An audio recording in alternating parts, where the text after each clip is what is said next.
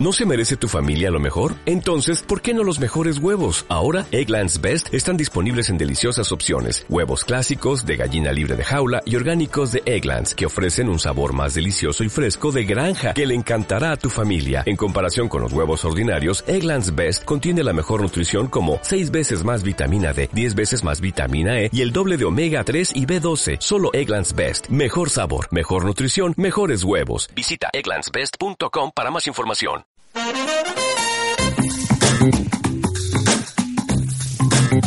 Las tardes de los miércoles, mejor póngame un café, se convierte en con poca ropa o quizás en Ande Andará, un espacio en el que Joaquín Robledo nos acerca a un personaje actual o histórico de nuestra comunidad para conocer un perfil diferente al que conocemos los miércoles en radiocastillailleón.com, tu radio.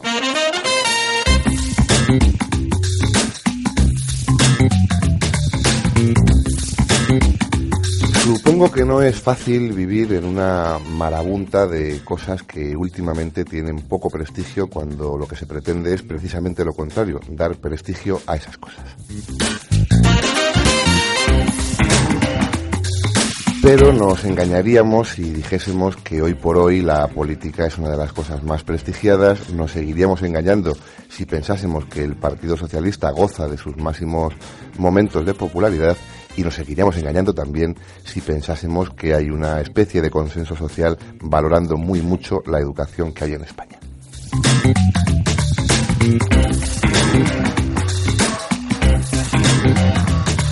Y eso da mérito a quien lo intenta. Eh, se decía en tiempos que un héroe era la persona que emprendía un trabajo sabiendo que de antemano tenía la batalla perdida, pero creía que había que emprenderlo.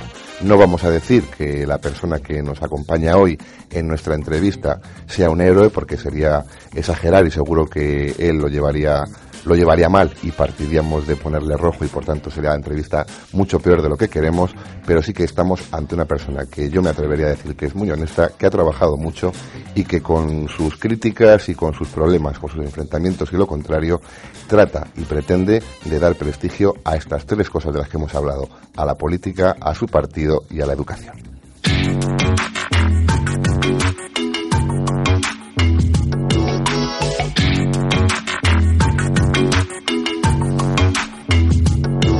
Separo prestigio de fama porque la fama pues es aquello que es efímero y que tiene más que ver con un momento puntual y con un hecho concreto y el prestigio se gana como se cincela una obra de arte con mucho trabajo, con mucho esfuerzo y a base de martillo y cortafríos.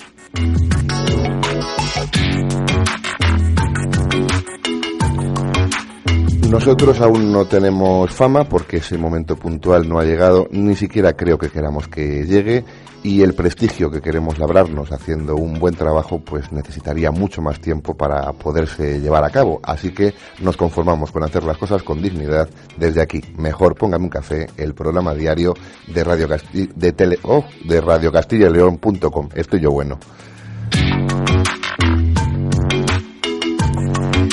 Y se me ha saltado la palabra televisión porque el equipo de este programa lo lleva desde el de producción Rosy Casares, que está con un vídeo y casi queremos dar ese salto. Cualquier día somos televisión, radio y lo que sea.com.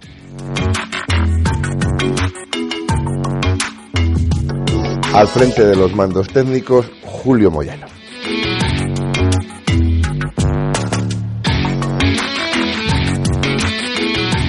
Vosotros, los que nos escucháis, queda mal decirlo quizá, pero cada día más y eso nos alegra y nos satisface porque da la sensación de que el trabajo que vamos haciendo pues poco a poco va teniendo sus frutos. Tenéis dos formas de poneros en contacto con nosotros.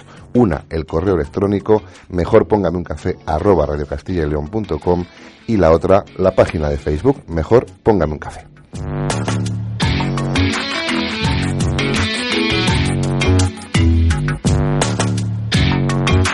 Y aquí al lado del micrófono poniendo voz a, esta, a este sueño de dignidad, a estas ganas de hacer radio con ilusión, eh, Joaquín Robledo. Arrancamos.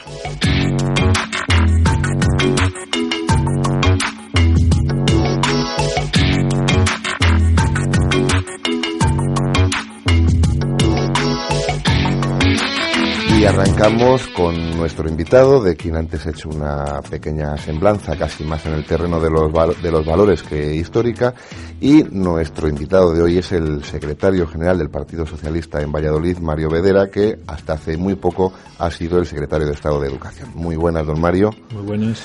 Y lo primero casi es entrar en ese terreno farragoso del que, del que hablábamos. Eh, la política no vive sus mejores momentos en cuanto a prestigio social. Es verdad, es verdad, y seguramente porque no lo hemos ganado a pulso. Porque la política o los políticos están para dar solución a los ciudadanos y evidentemente, eh, y hago autocrítica desde mi propio partido, al menos nosotros eh, no ha sido así y así nos lo han hecho saber los eh, la sociedad, nos lo han hecho saber los ciudadanos. Eh, pero también, y ahí partiría yo, en fin, una lanza eh, a favor de, de, los políticos. Esto, primero, no es una profesión, la profesión de político, algunos lo tomarán como una profesión, yo no creo en la profesión de político de entrada, y yo quiero decir que la mayoría de las personas que nos dedicamos, la gran mayoría de las personas que nos dedicamos a esto, lo hacemos de verdad por intentar mejorar la vida de los ciudadanos. Después están otras cosas que lo recubren, que, que hacen que la gente piense como piensa, y digo, cuando la gente piensa así es porque no la vemos ganado a pulso, y, hay muchas cosas que interfieren en eso. Interfieren eh, cuestiones externas, como es el caso de la crisis, cuestiones eh, internas que hay en todos los partidos y, seguramente la forma particular de cada uno de los políticos. Yo cuando hablo con la gente a veces eh, he desarrollado una vida política casi siempre en Madrid, ¿no? en la parte de, institucional. Eh, la gente debería de entrar más a ver qué hacen sus políticos creo que, y esto no es crítica al ciudadano, porque a veces está muy guiado por unos medios de comunicación absolutamente contaminados, tengo que decirlo, eh, en muchas ocasiones sería interesante sentarse a debatir con personas que saben lo que estás haciendo, para bien y para mal. Lo que estás haciendo en el Parlamento, en mi caso, por ejemplo, el trabajo que estás desarrollando, etcétera. Eh, la gente habla un poco de oídas, es verdad que también se refleja muchas veces, eh, bueno, pues el día a día, la desazón que la gente tiene, la, la sensación de que los políticos deberíamos de arreglar cosas que no arreglamos porque no podemos o porque no sabemos hacerlo. Pero es verdad que hay una ruptura, volviendo a su pregunta, eh, una ruptura de confianza y todo lo que suena político eh, es malo, es malo. Y yo, pues, lamento que esto sea así y no sé si tiene arreglo. Es peor. ¿Alguna reflexión al respecto de lo que has comentado? Has dicho que los políticos están para solucionar los problemas de los ciudadanos, casi dando la sensación de que los políticos son una casta o una profesión distinta, aunque luego hayas matizado que no se entiende como una, como una profesión. Pero ¿no ha habido también un problema por parte de los ciudadanos en cuanto a no participar, en cuanto a que esa época de pretendida situación de bonanza económica eh, no ha habido ningún tipo de preocupación y los políticos parece que no molestaban y de repente cuando han llegado los problemas se ha buscado un culpable? Mm. Bueno, yo no recuerdo eh, en los años que tengo que a los políticos nunca se les haya puesto bien de entrada. Es una, es una actividad, claro, eh, pero no deja de ser cierto, efectivamente, que cuando las cosas van bien, los políticos parece que no estorban ¿eh? y cuando las cosas van mal, pues parece que hay que buscar o pedir esa responsabilidad extra. Ni lo segundo, es decir, ni somos los causantes o tenemos la solución de todo, ni lo primero, el dejar de marcar a los políticos en los momentos de bonanza también para ver para saber qué se hace. ¿eh? Eh, la segunda reflexión tiene que ver con los poderes económicos. no se pone a los políticos como chivo expiatorio cuando el margen que hay de maniobra por el modelo de sociedad que hemos organizado tiene mucho menos poder o mucho menos peso del que creemos que, puedan llegar a tener, que se plantea cuando se crea, y de eso sabes tú más que nadie, como por tu profesión, el modelo de Estado moderno como contrafuerte de los ciudadanos frente al poder económico, y ahora parece que esos poderes económicos, de una forma soterrada, más inteligente, más sutil, pero tienen todo el peso a la hora de tomar las decisiones y los políticos pues gestionan lo poco que les dejan.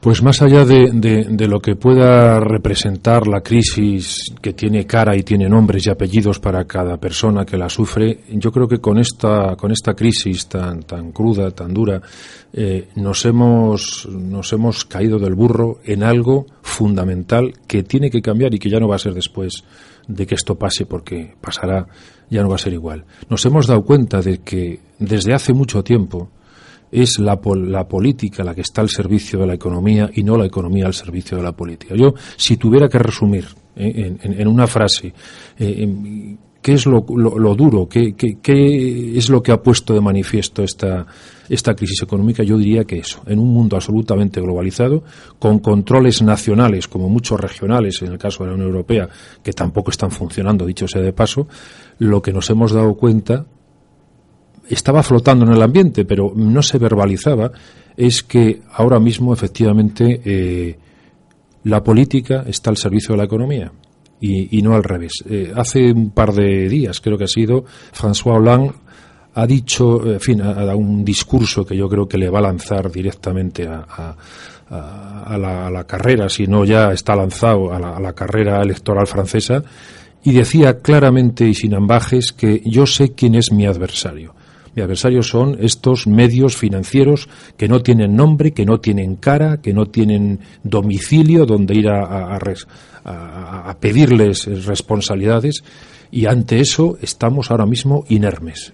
Ante eso solamente cabe una respuesta de la Unión Europea pero una Unión Europea que ahora mismo evidentemente está en manos eh, absolutamente conservadoras, y entonces está más al servicio de capital que otra cosa. Nosotros nos estamos planteando desde el Partido Socialista realmente ahora dónde está la Internacional Socialista, dónde está esa colaboración, esos, esos principios, esa solidaridad que los partidos socialistas deberíamos de tener cuando llegan estos casos. Porque la solución a esto no es una solución nacional, es una solución global o al menos en ese ámbito de responsabilidad que tenemos que llamamos Unión Europea. En lo que tiene que ver con la responsabilidad de, de nuestro Estado, aquella foto de, del expresidente del gobierno, José Luis Rodríguez Zapatero, rodeado de los treinta y tantos, no recuerdo el número, si eran treinta y seis, eh, principales eh, empresarios españoles, en el fondo era una, una foto de una claudicación.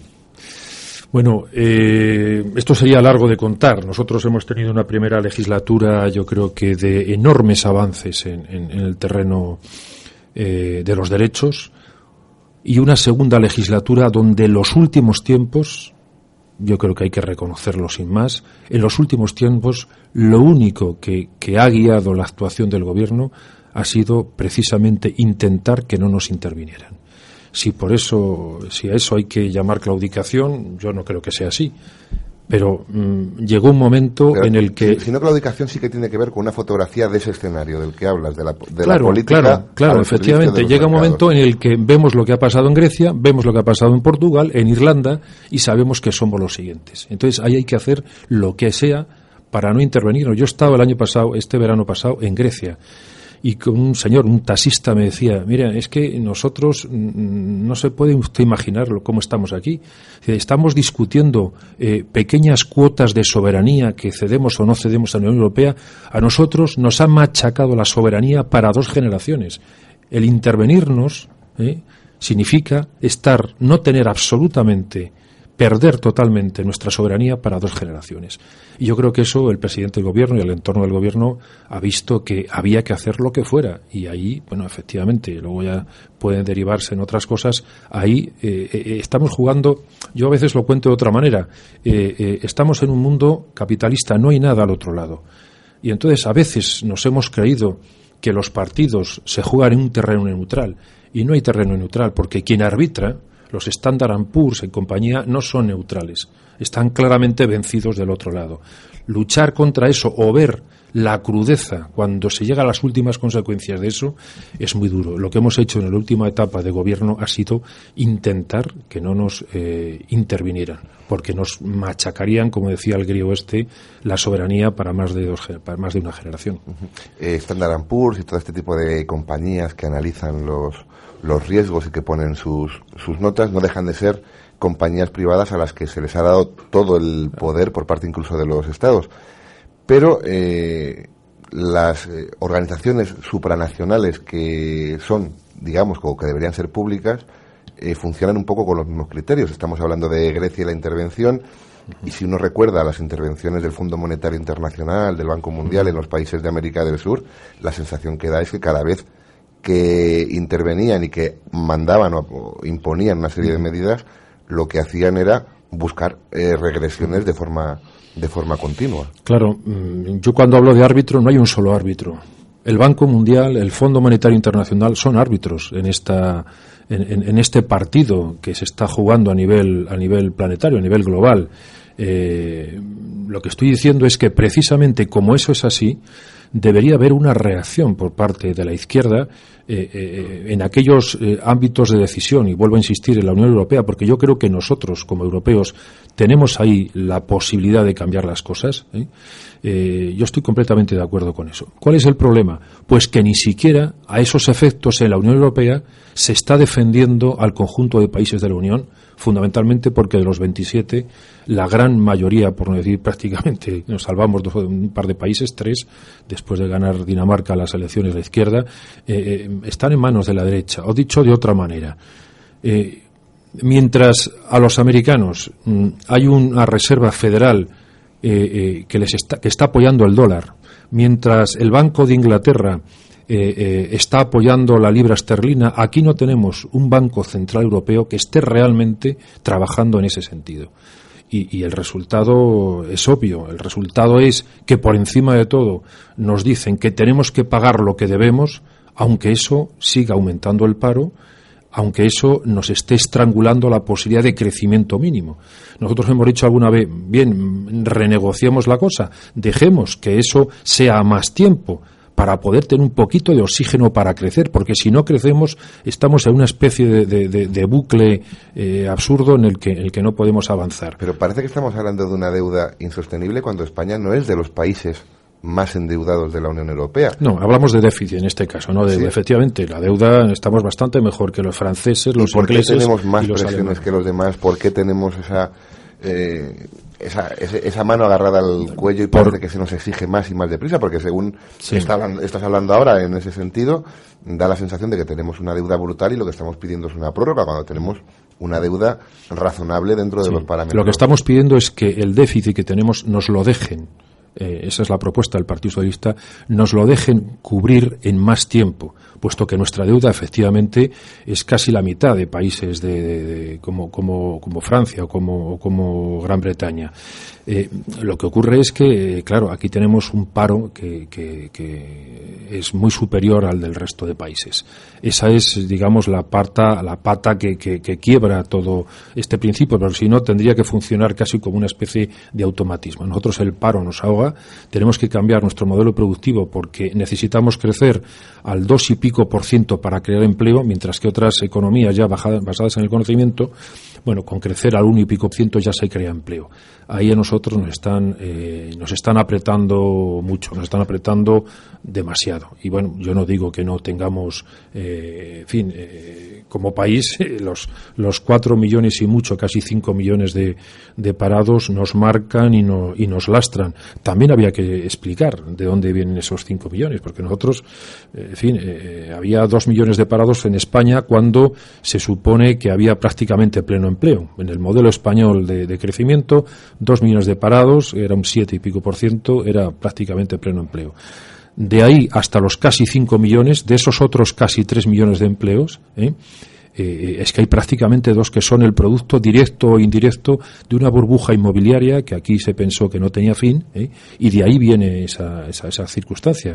Fíjese, le digo solamente, o te digo, perdona Joaquín, un millón de personas de menos de 30 años salieron de la educación secundaria obligatoria para trabajar en la construcción, sin terminar la secundaria obligatoria.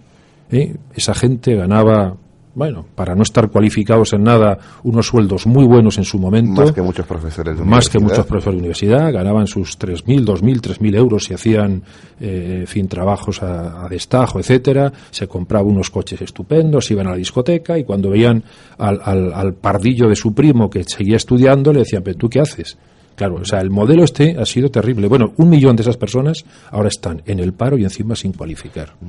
Y bueno, abundaremos más cuando entremos en el terreno de la, de la educación, de la, de la enseñanza, pero eh, ¿se hizo todo lo posible por detenerlo o esa, esa ficción, ese crecimiento irreal en el que estábamos eh, viviendo parecía demasiado bonito como para inflar el globo? Claro. Para desinflar el globo, perdón.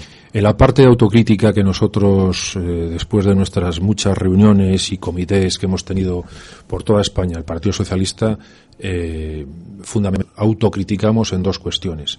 Primero, no vimos llegar con suficiente nitidez la crisis y no supimos apreciar, claro que tampoco lo supo apreciar casi nadie, la profundidad que la crisis tenía.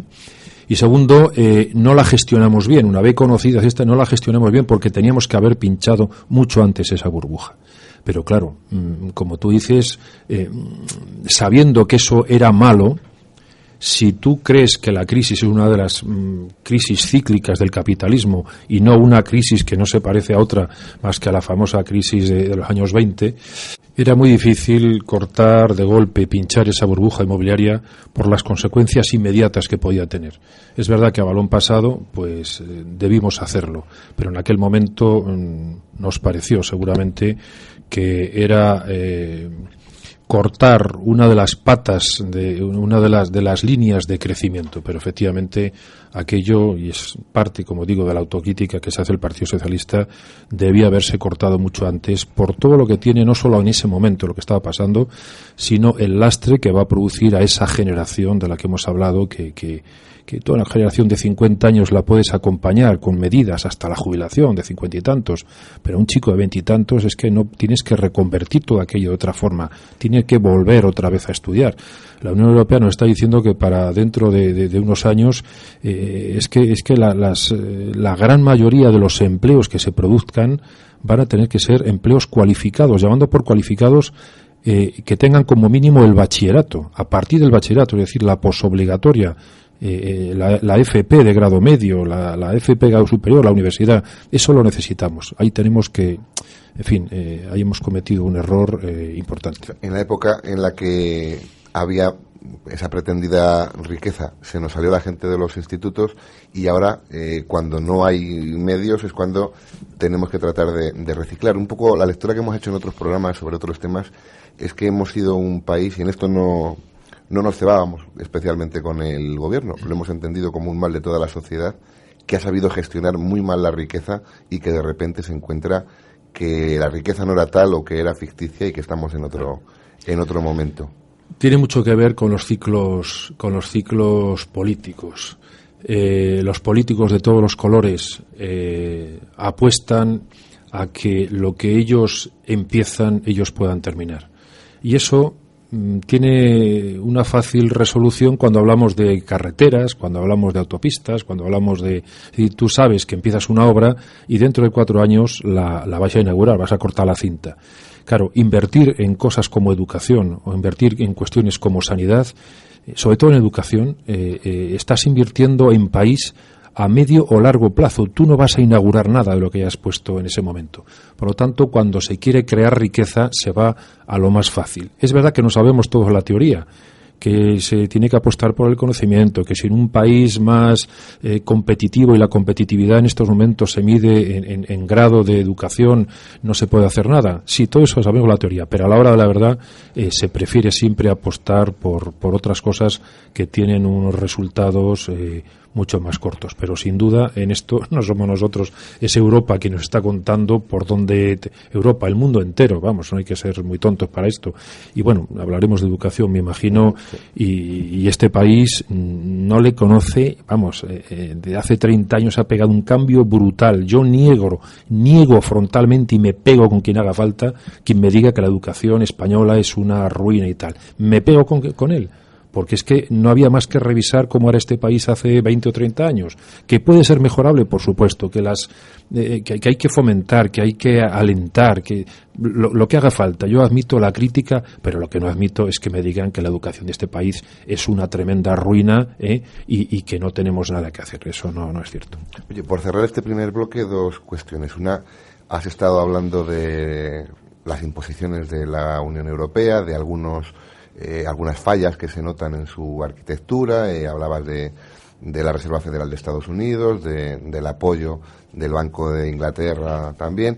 Eh, sin embargo, lo que tenemos es derivado de la arquitectura que se ha ido generando y que se ha apoyado mm, de forma, yo creo que casi, no voy a decir unánime, pero con, con gran o escepticismo o por lo menos la gente que fue a votar en referéndums determinados con apoyo a ese tipo de medidas. Hablo del Tratado de Lisboa, hablo previamente de, de aquella pretendida constitución que aquí se aprobó pero que después no, no salió. En todos los papeles eh, se estaba construyendo esta, esta Unión Europea. Parece que ha tenido que, que venir el, el palo para darnos cuenta de lo que algunos ya nos avisaban, que una unión sin un soporte fiscal, sin un soporte financiero, sin un soporte monetario, sin una armonización de políticas, no era nada más que una suma de buenas voluntades y dejarnos a expensas de, mm. de buitres, entre, entre comillas. Mm. Eso es así, también nos hemos dado cuenta. Lo que pasa es que eh, eh, Europa, eh, a través de su historia, desde los años 50 ha ido avanzando, en fin, a empujones, ¿no? Ha habido momentos de avance, momentos de frenazo, momentos de avance. Estamos en un momento de frenazo, ojo, y de posible retroceso. Mm, esto que dices es cierto, pero, pero yo creo que también ahora nos hemos dado cuenta después de un tiempo que quizá no hemos hecho bien las cosas eh, eh, en el conjunto de Europa. Y pongo un ejemplo. Hemos saltado a la Europa a 27 y yo creo que eso se está demostrando que no ha sido bueno. Ese salto a la Europa 27, o sea, mm, esto es como cuando uno coge eh, una maceta y, tiene un caldero de agua y quiere que chupe. Esa maceta no chupa. ¿eh? Y Europa no ha podido absorber todo eso que se le ha metido de golpe. Cuando decimos, bueno, es que ahora hay mucho euroescepticismo y antes había grandes líderes, es verdad. Antes había, estaba Mitterrand, estaba Kohl, que no era precisamente de izquierdas, estaba Felipe González. Eh, pero es que también se iba avanzando paso a paso y los países que se iban incorporando mm, se iban incorporando con una idea que no es la que tienen ahora, y nos hemos comido a, toda la Europa del Este, y yo, mm, que bueno, por, por esto, que, estas razones que tú has comentado al principio, he tenido que ir a varios consejos europeos, a Bruselas, eh, en materia de educación, te das cuenta que hay un montón de países que no les importa un pito Europa que van a los fondos de cohesión a buscar la parte. Pero eso lo reconocieron ellos. Hay entrevistas de presidentes de países del este que decían que nosotros. Pero así, que, iban a lo que iban. Que íbamos a lo que íbamos. Si me perdones, iban a pillar. En, muchos casos, aunque la expresión sea un poco fuerte, iban a eso que ofrecía. Pero claro, Europa ofrece eso a cambio de. Ese a cambio no se ha producido. ¿Cómo puede haber estado eh, presidiendo eh, eh, Europa un país que ahora mismo está, en fin, le han dado un toque muy serio porque está cambiando una constitución que está yendo prácticamente hacia prácticas de extrema derecha. no puede ser. Está incumpliendo aquellos, aquellos requisitos que te ponían para entrar. Bueno, aquí se nos ha ido la mano bastante. se nos ha ido la mano bastante. Y entonces, si no hay un mínimo de principios de solidaridad en la en la idea de Europa, malamente podemos construir eso que llamamos la Europa de los ciudadanos y, la Europa de los valores, etcétera. O sea, es verdad que esto empezó de un punto de vista económico, se creció mucho, se engrosó, yo creo, eh, eh, pensando que esto tenía que ser algo más que un mercado común, que es como se llamaba al principio, pero evidentemente estamos en un momento de frenazo y tiene mucho que ver la ideología de los, de los gobiernos que tenemos eh, ahora mismo. Fíjate, se va a producir seguramente en dos o tres años, porque esto de la crisis va para largo, se va a producir una circunstancia muy curiosa. Y es que posiblemente algunos de los países más importantes que se han considerado locomotora de Europa, Francia por supuesto, Alemania puede que también, van a acabar teniendo gobiernos de izquierdas como resultado de que eh, sus nacionales no están de acuerdo con las gestiones de la crisis. La crisis nos ha pasado a todos por encima. Yo hablé de tsunami el día de las elecciones eh, y se podría producir el hecho, en fin, curioso de que los propios mm, gobiernos de derechas que nos están llevando un poco a este sálvese quien pueda y no a buscar una solidaridad de conjunto de la Unión Europea, acaben convirtiéndose en gobiernos de izquierdas que sí lo puedan hacer para el futuro. O al menos esa es mi esperanza. No sé si creo más en lo que quiero que en lo que, en lo que puede ser.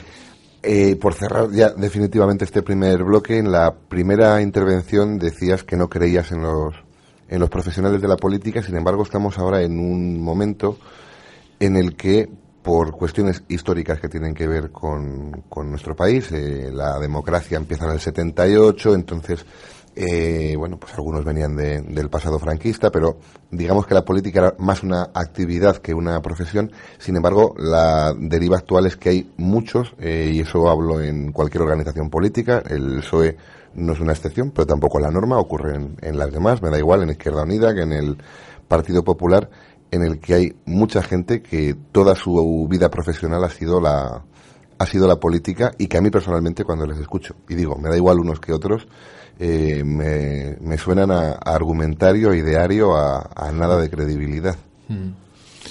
eh, yo recuerdo un alumno mío un alumno brillantísimo que tuve hace unos años eh, estaba en las juventudes y que dice, Mario, a mí es que me gusta mucho eso, yo me quiero dedicar, eh, dime qué hago, cómo puedo empezar, me meto en, un pueblo, eh, intento ser concejal de mi pueblo y tal, y yo le dije, mira, primero búscate la vida, trabaja, eres un tío brillante, haz una oposición, vete a trabajar, o sea, búscate la vida y después dedica todo el tiempo que quieras a esto. El otro día, una de las enmiendas que proponía en nuestro es un ejemplo, otro ejemplo.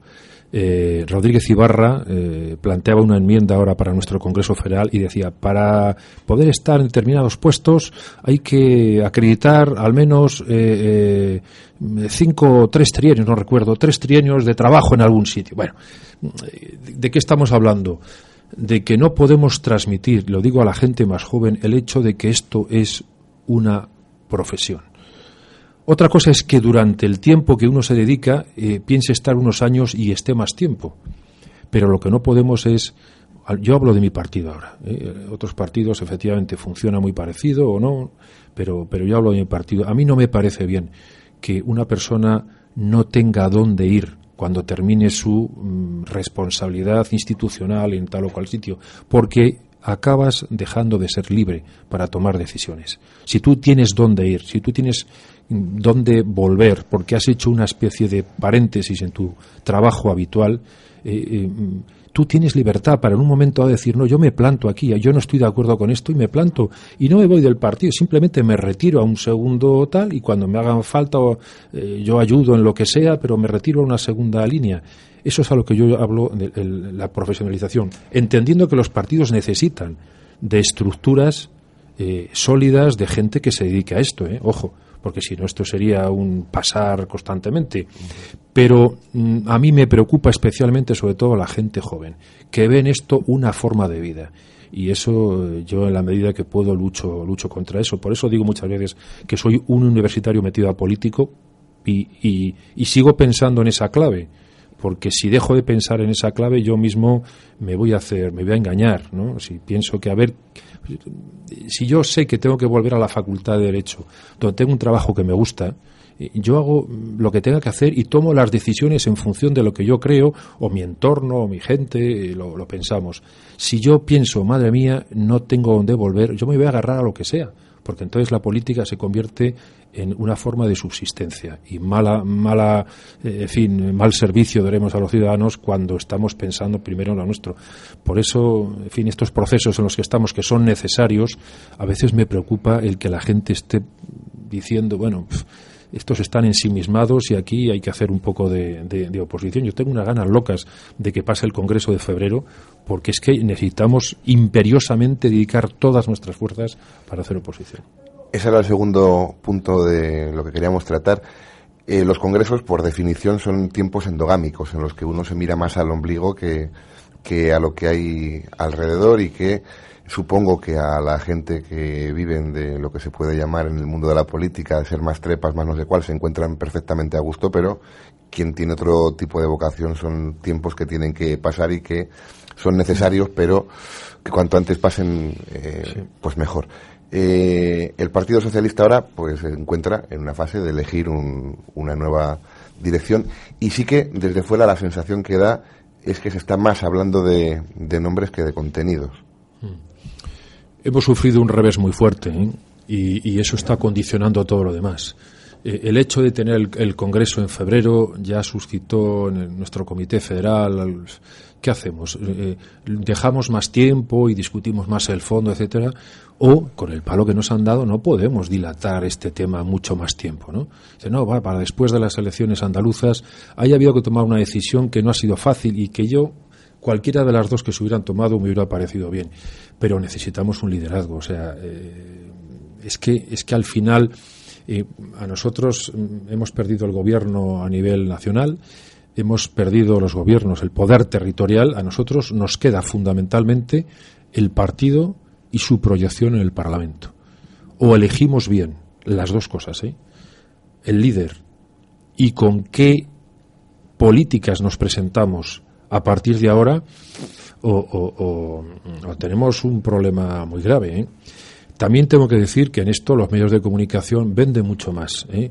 Eh, el guiño o el mimo de la chacón eh, a que hablarles de una de una enmienda un poco complicada de explicar. El otro día hemos tenido nuestro congresillo para ir a, fin, a Sevilla y yo en una rueda de prensa improvisada que di para dar los datos del Congreso hice dos partes. Bueno, pues eh, dediqué casi diez minutos a explicar lo, lo, más importante que se estaba discutiendo en torno a las enmiendas del proyecto de, de partido, la apertura a los ciudadanos, etcétera, etcétera. No me lo compró nadie. ¿eh? Era mucho más importante. Bueno, entonces Cecilio Vadillo y tú y no sé qué, y quién apoya a quién, esto tiene también su, su aquel, tiene mucho más morbo, ¿eh? da mucho más juego. Pero evidentemente el Congreso nuestro mm, duró de nueve y media a cinco menos cuarto de la tarde. Tuvimos siete horas allí metidos de esas siete horas dedicamos a la votación de los delegados que iban a ir aproximadamente unos 40 minutos. El resto de las siete horas le dedicamos en dos comisiones a discutir pormenorizadamente una el, el, proyecto de partido que queremos y dos, las políticas que vamos a implementar para los ciudadanos. Mm, nosotros hemos dedicado ese tiempo. Luego lo que sale en la superficie, el iceberg, la punta que asoma, pues es lo que tiene más, eh, más tirón. Dentro de esas puntas que asoman, te quiero mm, dar, eh, recordar dos frases que hemos podido oír últimamente a, dos personas. Una es Karma Chacón, una de las candidatas, eh, y la otra es Soraya Rodríguez. Decía Karma Chacón que si decimos izquierdas, hacemos izquierdas. Ella había sido miembro, lo iba a decir lo de miembro casi en tono de, mm. de broma, miembro del, del gobierno anterior. Esa frase en el fondo está denunciando que lo que se ha hecho es de derechas y que se debería haber dicho derechas en ese momento. O sea, mm. si decimos izquierdas, hacemos izquierdas, es una denuncia implícita de que hemos dicho una cosa y hemos hecho otra. Bueno, eh, claro, esa es la, lectura de ella, ¿eh? ya, mi, respuesta sería, oye, hay que preguntarle a ella lo que ha querido decir. Ya te digo de antemano que ella estaba también en el gobierno, por lo tanto, mm, si es crítica, es autocrítica, porque ella ha estado también ahí, ahí metida.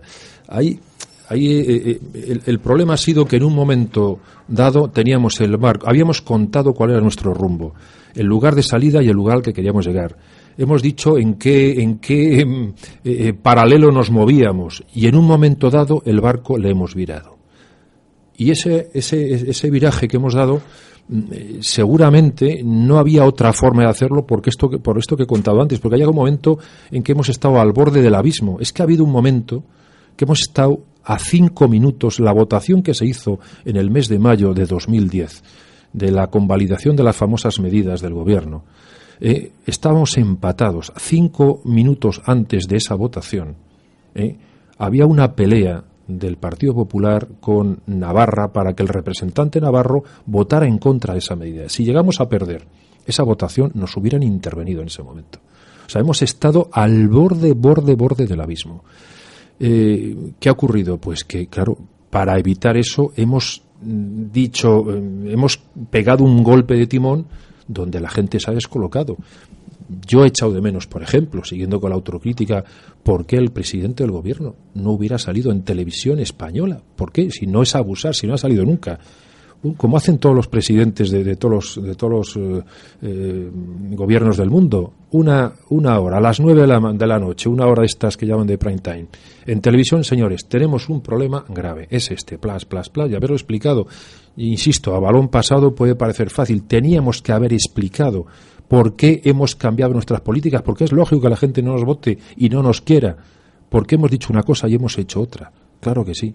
Tenemos, tendríamos que haber explicado eso y haber dicho, señores, y es que no hay otra solución. Con las reglas de juego que tenemos ahora, no hay otra solución que hacer eso, haberlo explicado. Nos hemos embarullado una, en fin, eh, tipo de hemos deslizado, no hay otra forma de hacerlo, etcétera, y quizá a eso se refiere Carmen Chacón, pero eso lo dice Carmen Chacón y lo decimos casi todos. ¿eh? Soraya Rodríguez, en una entrevista en el norte de Castilla, decía el otro día que algo así, ¿eh? no lo estoy citando literalmente, como que el Partido Socialista tenía que buscar su espacio en las clases medias, tenía que ser el partido de las, de las clases medias. Eh, en un modelo de sociedad en el que hay un porcentaje de parados e importante en el que se prevé que en un tiempo determinado eh, de esa clase media se baje muchísima gente, eh, esa decisión puede ser estratégica en cuanto al número de votos que se pueda recibir y en cuanto a la posibilidad de, eh, de poder llegar de nuevo al gobierno en un plazo pues de cuatro, de ocho años. Sin embargo, da la sensación de que mm, deja un poco en desamparo a la parte de la población que no llega a ese nivel de clases medias, que se debe a lo que Galbraith llamaba eh, los dos tercios de la sociedad satisfecha. Hmm. Vamos a ver eso. Mm, afortunadamente, en un programa como estos eh, hay la oportunidad de explicarse, porque estas cosas en tiempos realmente muy, muy, muy concisos eh, es, imposible. Lo que nosotros queremos decir, eso yo lo, yo lo, firmo también, lo que decía Soraya. Lo que estamos queriendo decir es, vamos a ver, mm, estamos viviendo en un mundo donde ese concepto del trabajador ya no es el del siglo XIX nuestro pacto, el pacto que hicimos nosotros con nosotros, me refiero a la socialdemocracia, después de la Segunda Guerra Mundial es, vamos a ver, podemos ofrecer lo mismo que está ofreciendo el bloque soviético, ¿eh? educación, sanidad universal, etcétera, pero además en régimen de libertad. Ahí surge la socialdemocracia europea. Lo que estamos diciendo ahora es, eh, para poder atender precisamente a los más necesitados, a los más desfavorecidos, a esa gente que está en la cola eh, eh, eh, de la sociedad que además ni va a votar ni le interesa porque está a otras cosas. Para eso tenemos que renovar nuestro pacto con las clases medias. Nuestro pacto con las clases medias significa decirles, señores, seguimos pensando fundamentalmente lo mismo, de que nos tenemos con sus impuestos, que son ustedes los que más pagan los impuestos, es decir, no los que más pagan. Son ustedes eh, eh, eh, la banda más ancha de la sociedad, de donde surgen realmente los impuestos, de los funcionarios, etcétera. Renovemos nuestro pacto, que no dejó de ser algo parecido a lo que se hizo después de la Segunda Guerra Mundial en los países nórdicos. Renovemos ese pacto con ustedes porque si no lo hacemos con esas clases medias no podremos atender a los más desfavorecidos. Esa es un poco la explicación de lo que estamos diciendo. Es decir, no podemos pedir que nos voten solamente esa gente que lo está pasando realmente mal, que están en el límite de la pobreza. De esa gente no se puede sacar los recursos. Los recursos hay que sacarles de donde, de donde hay.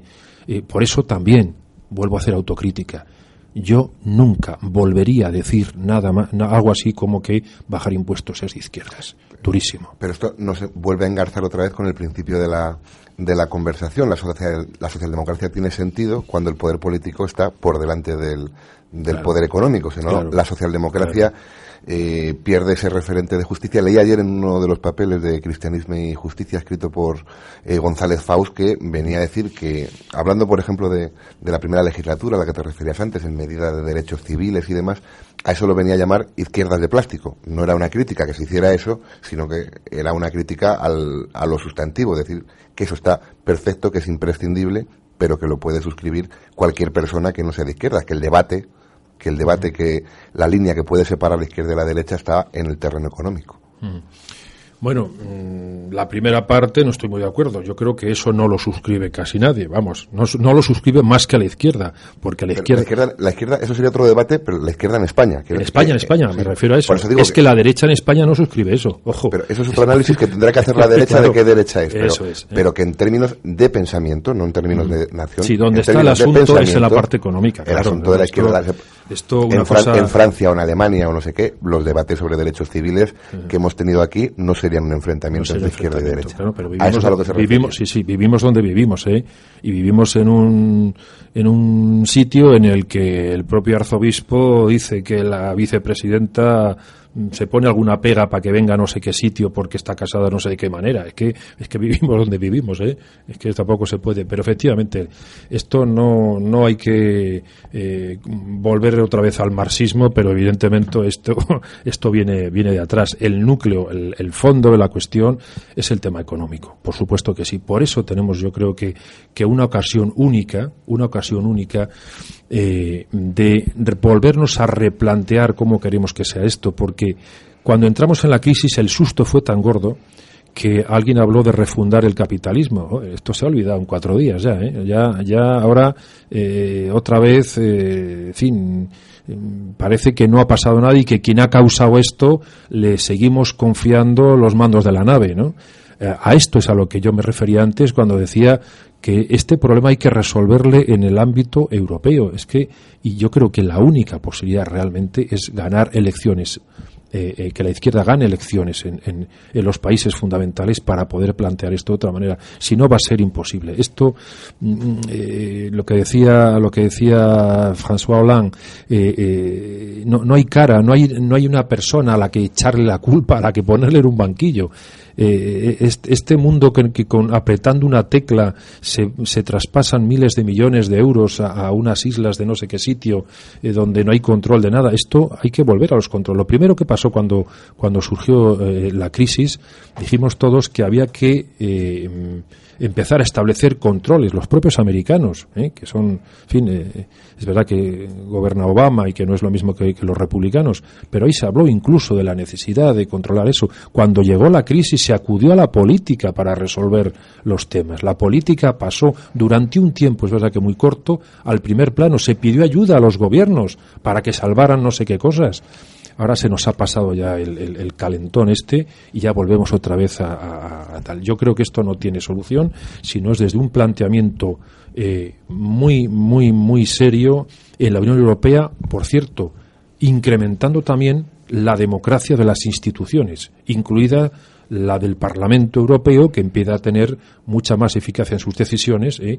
y, empezar a poner un poco veto a la decisión de los cuatro que son los que controlan toda la situación. Claro. Si mañana Francia y Alemania tienen gobierno de izquierdas, socialdemócratas, ya verá usted, ya verás tú, Joaquín, cómo la cosa cambia.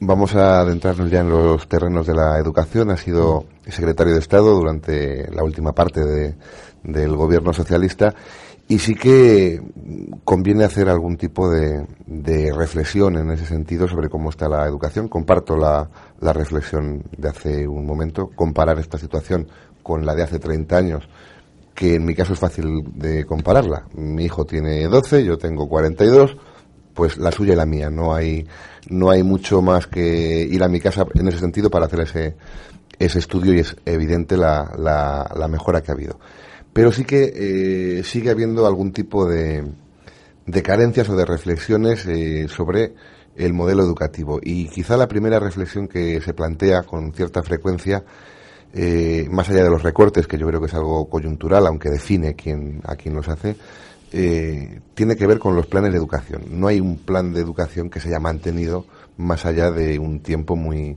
muy limitado. Parece que cada gobierno que llega, cada ministro que llega, tiene que dejar la, el sello de agua, la marca de, de, su paso por allí. Bueno, esto eh, se repite hasta la saciedad.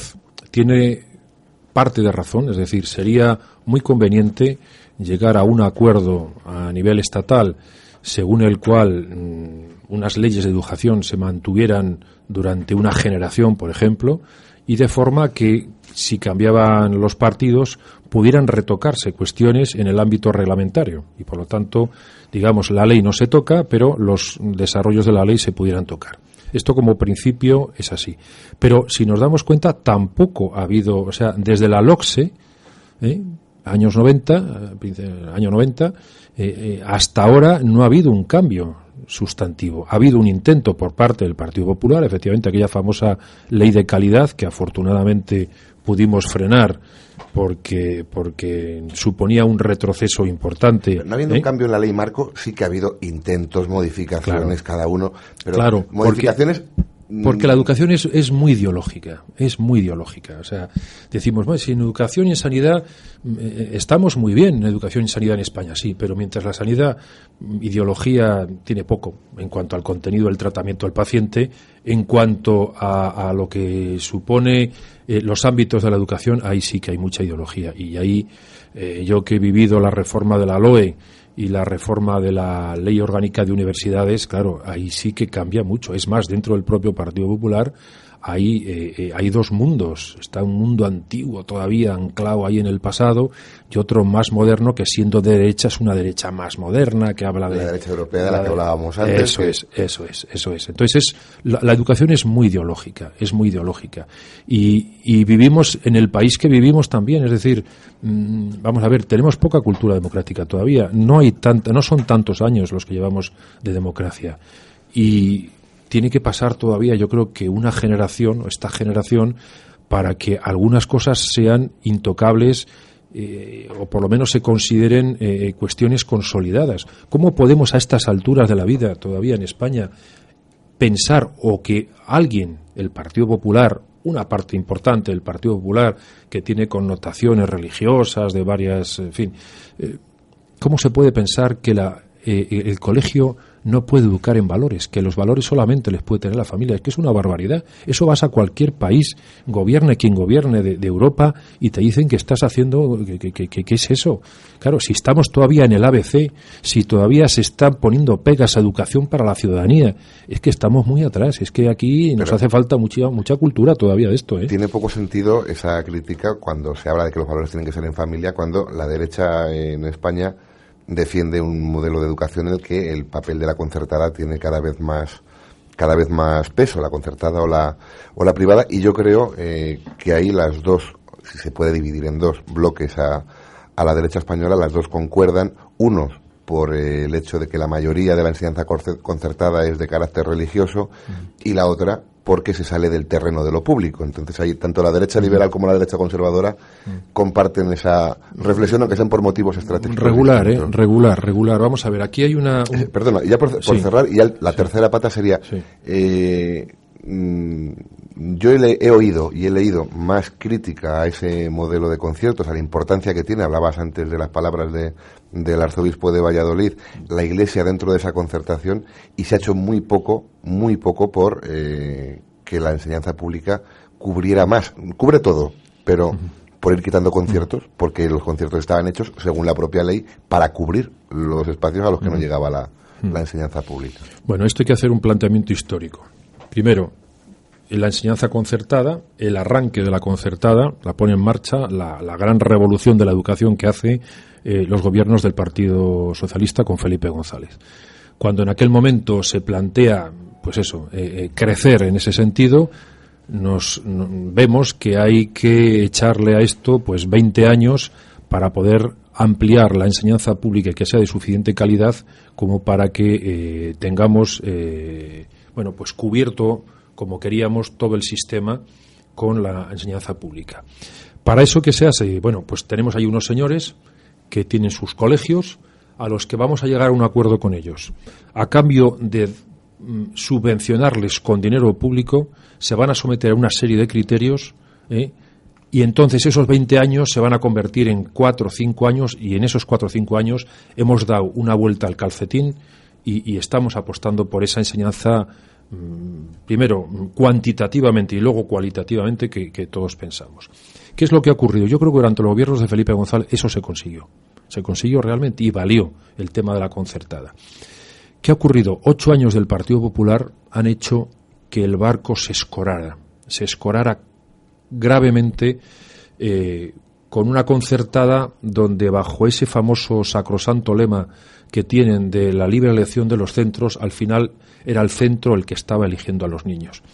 Eso nos ha costado un montón. Cuando hemos vuelto a gobernar, eh, enderezar ese barco nos está costando, nos ha costado un montón. Porque la derecha ya, una parte de esa derecha, por eso decía que regular, en lo que antes planteaba Joaquín, una derecha eh, eh, muy unida a esto de lo económico que hemos, que hemos comentado antes, venía a decir lo siguiente, y esto está puesto por escrito por algún director general de, de Esperanza Aguirre.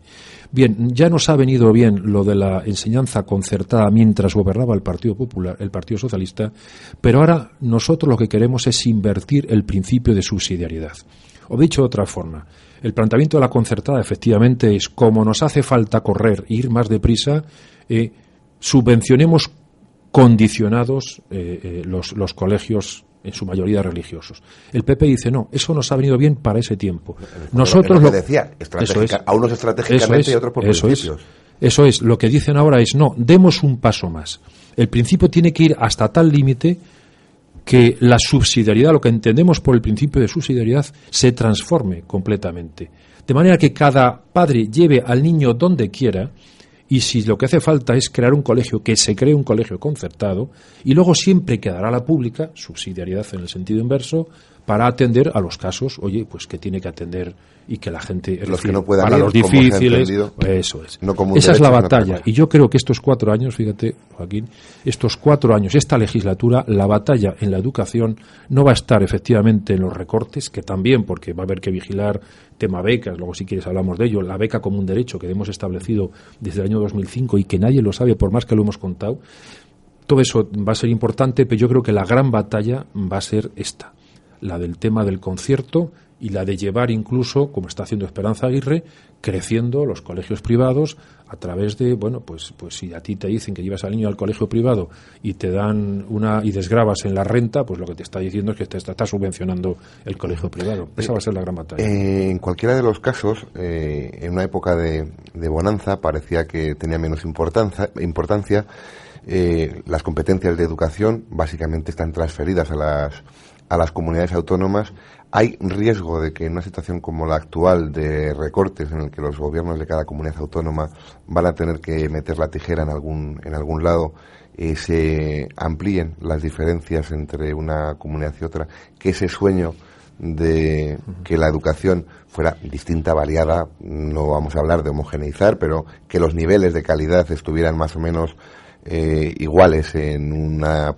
en un pueblo de la provincia de, Huelva y en otro de, de, Navarra o de, Guipúzcoa, eh, hay riesgo de que haya una regresión. Total, total. El riesgo ya no es riesgo, ya es un paso más allá. Ya estamos viendo cómo hay planteamientos o soluciones muy distintas según las comunidades autónomas, según el color del gobierno, incluso dentro del mismo color del gobierno Ahí, claro, gobernar es priorizar y hay quien prioriza y en esa priorización no está la educación como al, principio de esas prioridades. Yo creo que, vamos a ver durante esta legislatura y mientras dure la crisis claramente las apuestas que van a hacer los distintos gobiernos. Y eso va a hacer, mm, ojalá me equivoque, ¿eh? pero vamos a ver cómo hay comunidades autónomas donde va a ser más difícil, por ejemplo, llegar a la universidad que en otras. Eh, estamos ahora mismo, mm, ya el, ministro ha adelantado que, va a poner, eh, en fin, el, tercer año de bachillerato. Eh, bueno, la gente puede sonar bien, como todo lo que hace el PP, la verdad es que lo envuelve y lo vende muy bien. Pero, ¿qué estamos diciendo? Pues que con 16 años, que es ahora la enseñanza obligatoria, uno termina un nivel educativo, que es la secundaria, secundaria obligatoria, la ESO. Ahora lo que está diciendo es, no, es que vamos a quitar cuarto de la ESO y lo vamos a llamar primero de bachillerato.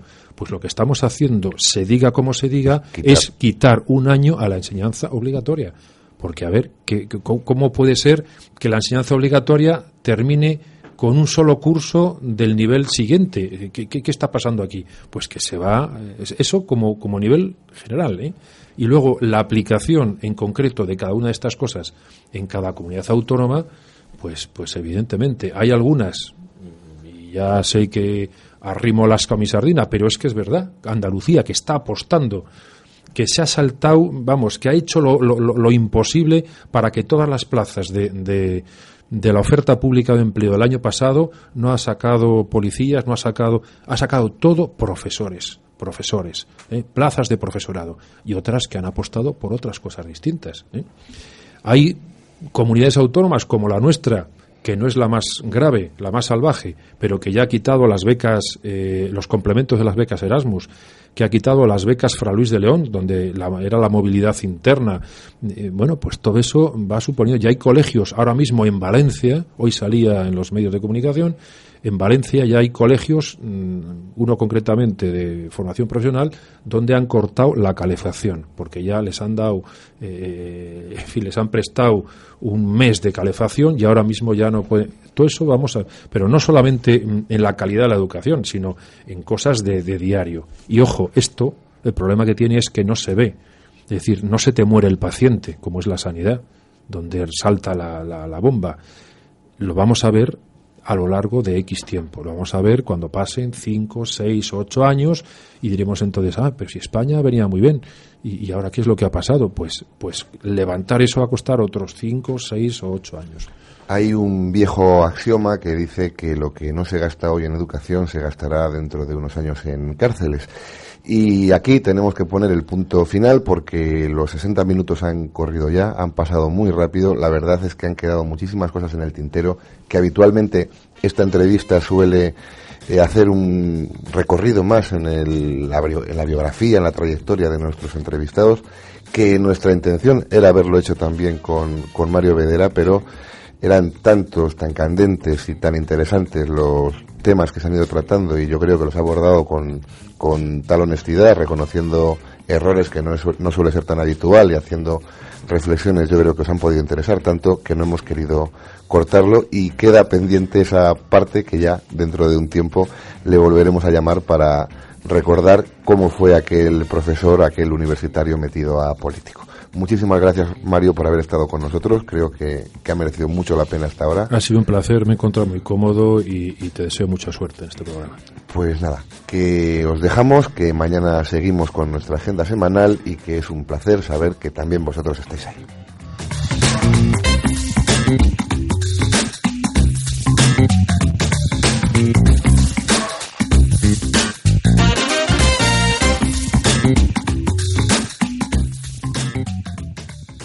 Radio Castilla y León.com es la radio por internet de tu comunidad. Escúchanos.